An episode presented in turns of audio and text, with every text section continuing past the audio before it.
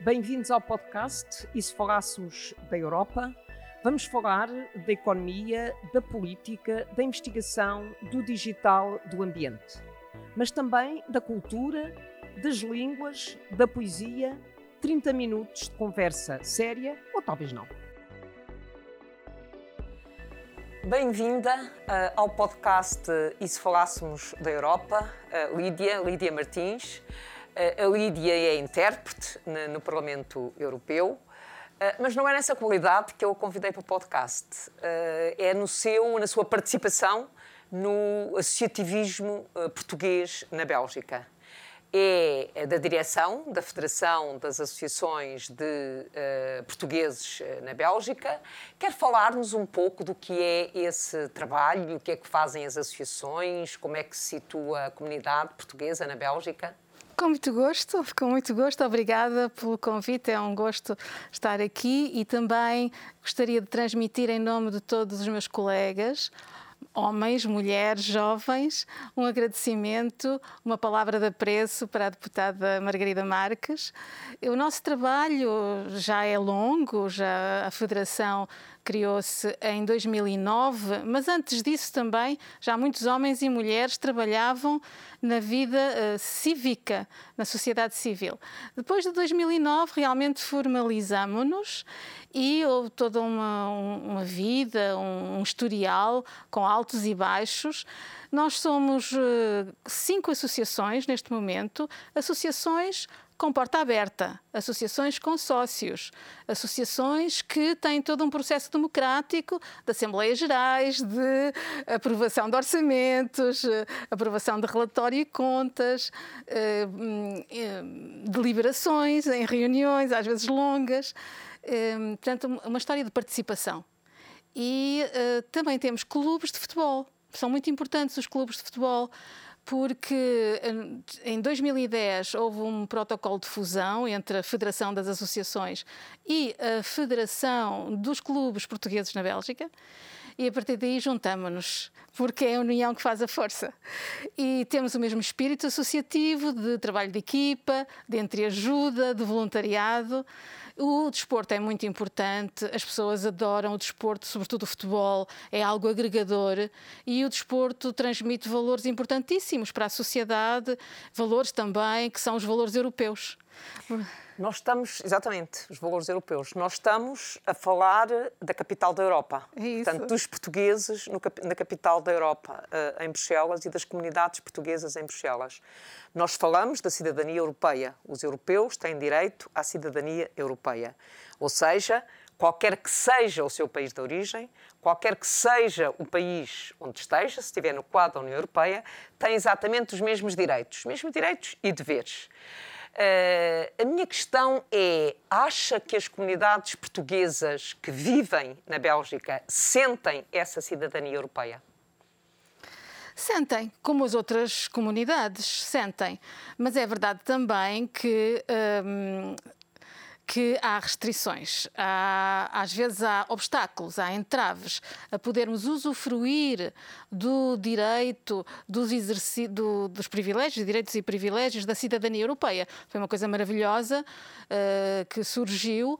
Somos portugueses, somos também europeus, partilhamos muitos valores, partilhamos direitos, deveres, como disse, mas muitas vezes, posso dar um exemplo de uma, de uma coisa que me aconteceu a mim há pouco tempo, mas muitas vezes realmente há restrições. Aliás, há também, a nível europeu, relatórios de avaliação de como está a correr a cidadania na prática para os cidadãos certo. e sabemos quais são as dificuldades. Mas esses relatórios uh, deveriam ser traduzidos lá para fora. São relatórios, são livros, são trabalhos que ficam depois um bocadinho esquecidos, ficam só num determinado âmbito. Conviria, conviria levar essa informação a quem, na prática, nos ministérios, nas, nas municipalidades, aplica a lei. Isso é muito importante. E então eu vou dar o exemplo. Claro, tem eu, Evidentemente que eu sou uma ativista do voto não concebo que uma pessoa não possa ser eleitora, não possa escolher os seus representantes e não possa também ser. Eu ia exatamente colocar-lhe essa questão, o direito de participação política. Exatamente. Então, um, eu sigo a política, naturalmente, costumava votar nos deputados ao Parlamento Europeu belgas.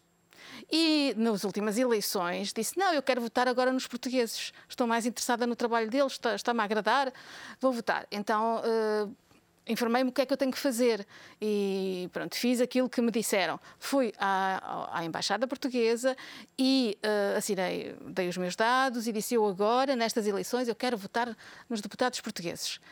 E pronto, ficou lá registado. E, só que essa informação não chegou à, à minha municipalidade. Então eu recebi uma carta, já não havia nada a fazer, já os prazos todos tinham passado, e que dizia: Você, Lídia, vai votar no dia tal, na escola tal, para o, o círculo dos uh, deputados belgas. E eu fiquei muito triste. Fiquei muito triste, ainda fui à embaixada, mas não havia nada a fazer. Pois, porque a questão uh, está a referir a questão do voto. Uh, e também uh, nós assistimos nas últimas eleições, eu aliás tive a oportunidade de, de ver algumas uh, listas em que começa a haver, há um direito de participação política no sentido de votarem e serem eleitos os cidadãos de um Estado-membro da União Europeia, neste caso cidadãos portugueses que residem na Bélgica e que podem integrar as listas, designadamente as listas para as eleições locais e regionais, e portanto há essa participação política. Como é que vê a participação política dos portugueses uh, na vida política belga? Bem, devo dizer que nós precisamos de mais portugueses a participar, a serem eleitos, a serem candidatos porque nós precisamos que haja eleitos portugueses para nos ajudarem também a nível das associações, por exemplo. Agora com a Covid, nós estamos a, viver momentos muito difíceis com a crise económica e, nós, e há certas eh, situações difíceis a nível das entidades locais que, se nós tivéssemos eh, conselheiros municipais, se tivéssemos gente nas assembleias municipais, eh, nós poderíamos mais facilmente ir falar, porque partilhamos valores, uma língua, uma cultura, poderíamos ir falar com essa pessoa, com essas pessoas e dizer: Nós temos este problema, por favor, fale com o, o presidente da Câmara ou fale com quem tem que falar para ver se resolvermos, resolvemos isso. Portanto, nós precisamos de ter eleitos. Temos alguns eleitos. E o que eu tenho que dizer aos eleitos é: venham ver-nos, venham falar connosco. Temos as portas abertas, temos eventos. Gostaríamos muito de ter a vossa presença, sentir-nos íamos muito honrados venham ter connosco. Não venham ter connosco só na campanha eleitoral. Temos um ano inteiro.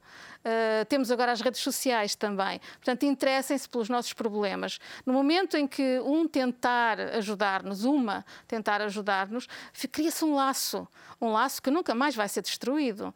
E isso eu tenho a dizer aos eleitos e temos de ter mais eleitos. E agora tenho que dizer aos meus compatriotas: eles têm todos que se recensear eles têm que ser eleitores, porque uma pessoa que não é eleitora, bom, vale menos Também do que uma pessoa que é eleitora.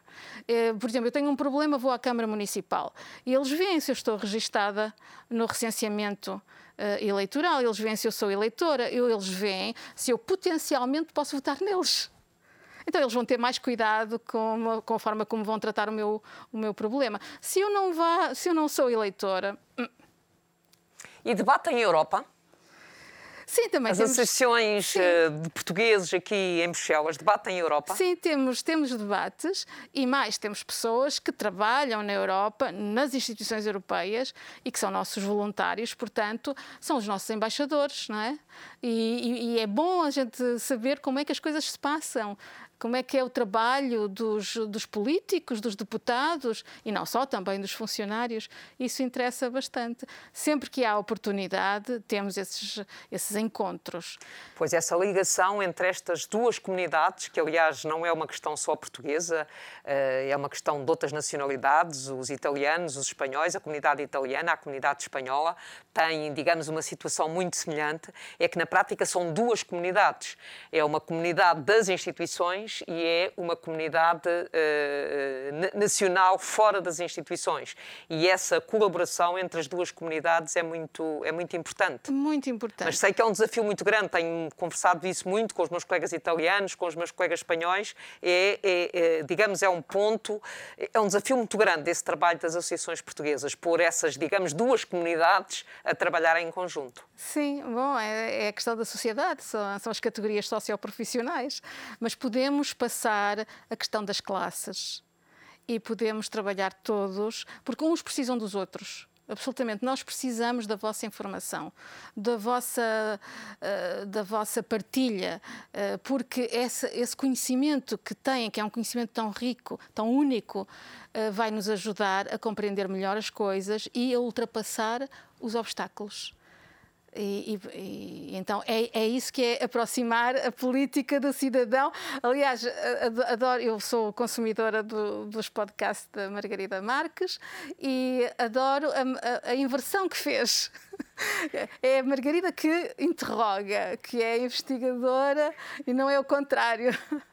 Muito engraçado. Mas há uh, mas uma questão, a Lídia, uma questão uh, que se coloca às comunidades uh, imigrantes e que se coloca à nossa comunidade, a comunidade portuguesa, é a questão das identidades. A questão da identidade nacional, da aprendizagem da língua, da aprendizagem da história, da aprendizagem da cultura, do lidar com, digamos, a identidade nacional.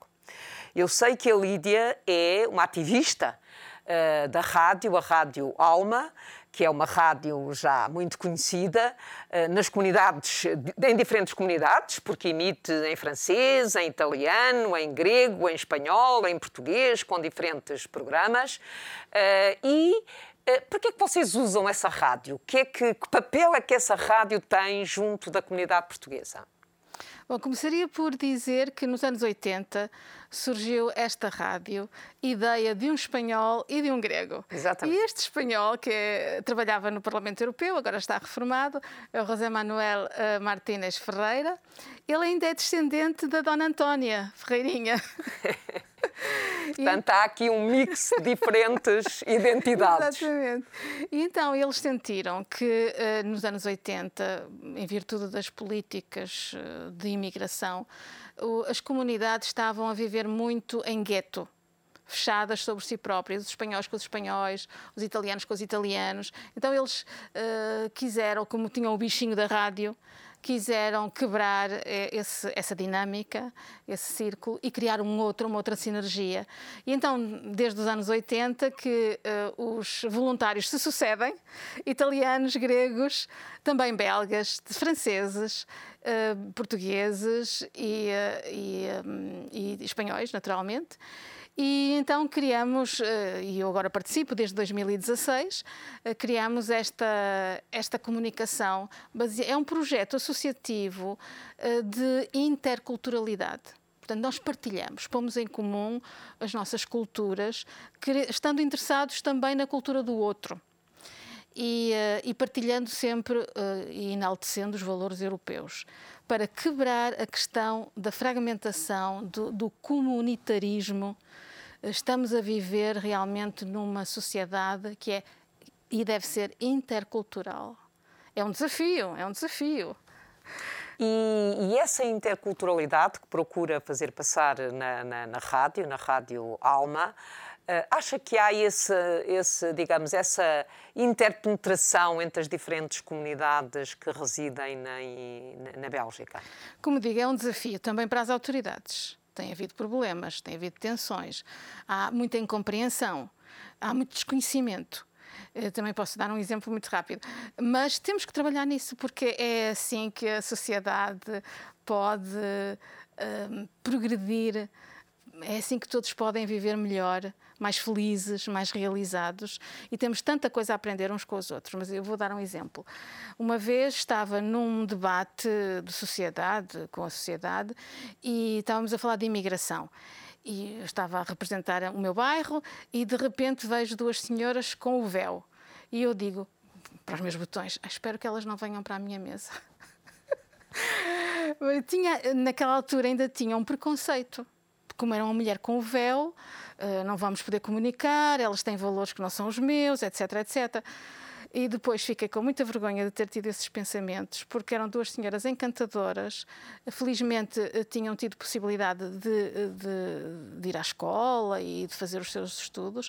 Pudemos ter um, um debate muito rico. E, e, pronto, e abriu-se abriu qualquer coisa, não é? Portanto, uh, realmente é um desafio, a penetração, a interpenetração das culturas, mas temos que trabalhar nesse sentido porque é tão gratificante, tão gratificante.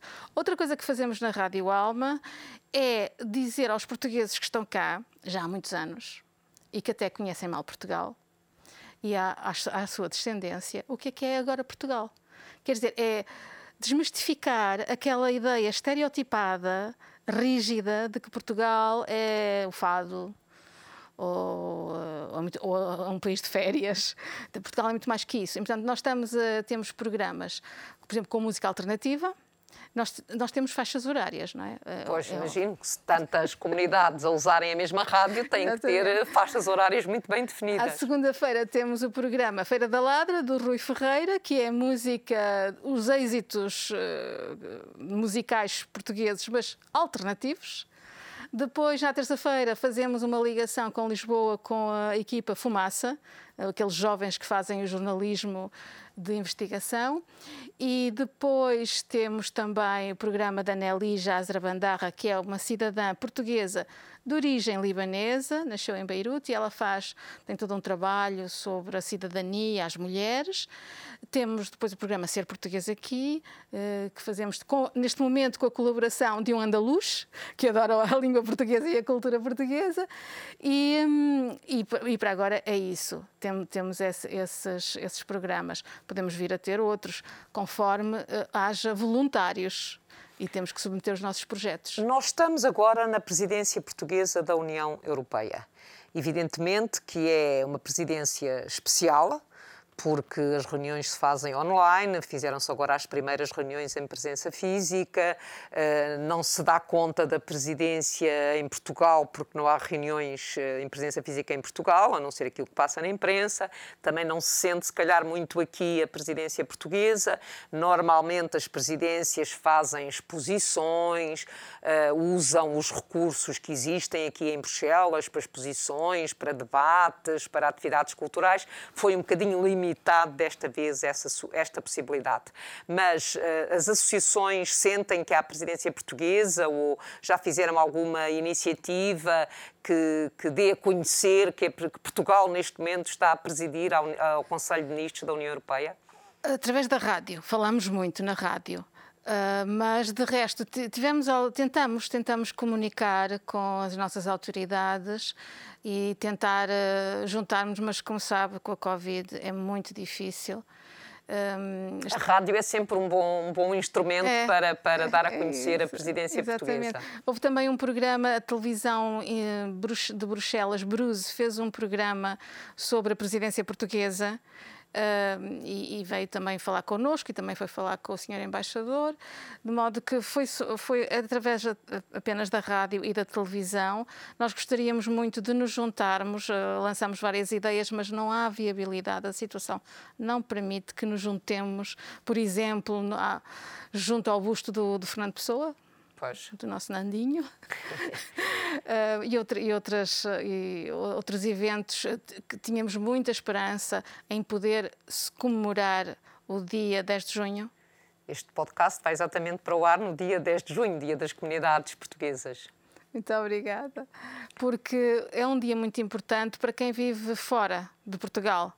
Nós temos muitas vezes convidados eh, de Portugal que ficam eh, muito até emocionados e sensibilizados como é que nós vibramos tanto, com tanta emoção o Dia de Portugal. Mas quando, está, quando estamos longe é isso eh, realmente é algo muito importante e é, e, e é, um sentimento de festa, de convivialidade que partilhamos com outras comunidades também com outras nacionalidades. Em, em, Bruxelas somos mais de 180 nacionalidades. E, e as autoridades belgas, bom, devido à história da Bélgica, compreendem absolutamente a importância do, de celebrar o Dia Nacional. E o nosso Dia Nacional é tão especial, quer dizer, não é, não é uma batalha, não é uma, uma guerra. Pois, exatamente. É um poeta. é a cultura, é a poesia, de modo que é muito engraçado. Exatamente. E uh, o tipo de atividades que faz a associação? Já disse que tinha uma dimensão desportiva, tem uma dimensão cultural, tem, tem a rádio, uh, mas os portugueses participam? Vamos lá ver. Uh, nós temos, temos uma atividade hum, de integração, de apoio social também, recreativa, desportiva. Sim, os, os portugueses participam muito no desporto.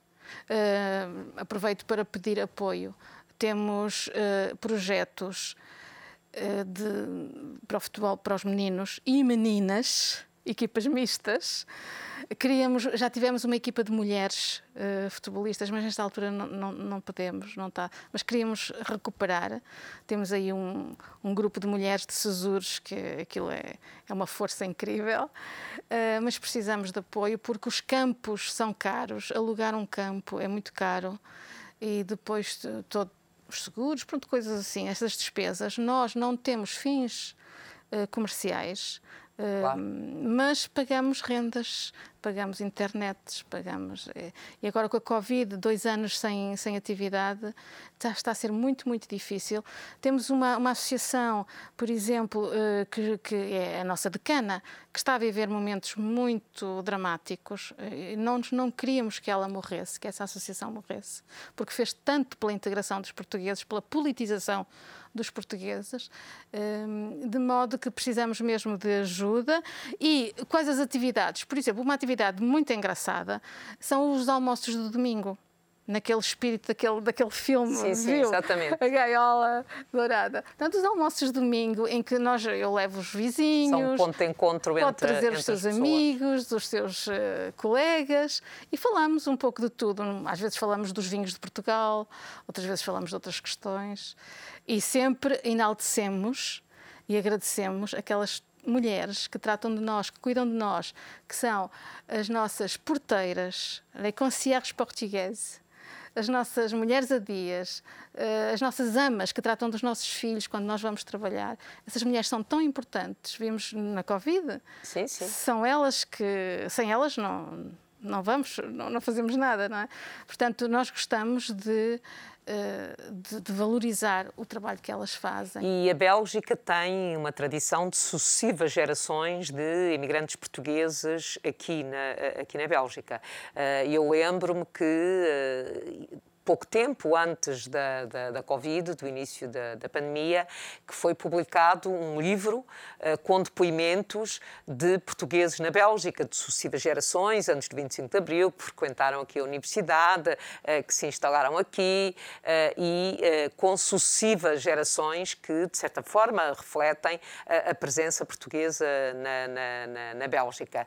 Muito obrigada pela, pela disponibilidade de conversar sobre como é que as comunidades portuguesas vivem na capital da Europa, vivem uh, em Bruxelas, e como é que elas sentem a cidadania europeia, o facto de serem cidadãos europeus porque, de facto, a situação das comunidades portuguesas na Bélgica e noutros países da União Europeia mudou radicalmente com a adesão de Portugal à União Europeia.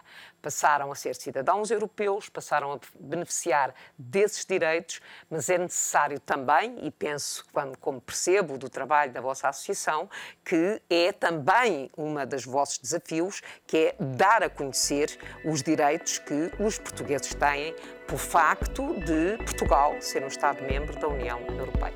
Muito obrigada, Lídia. Gostei muito desta participação que passará, irá para o ar exatamente no dia 10 de junho, dia de Portugal. Muito obrigada. Muito obrigada.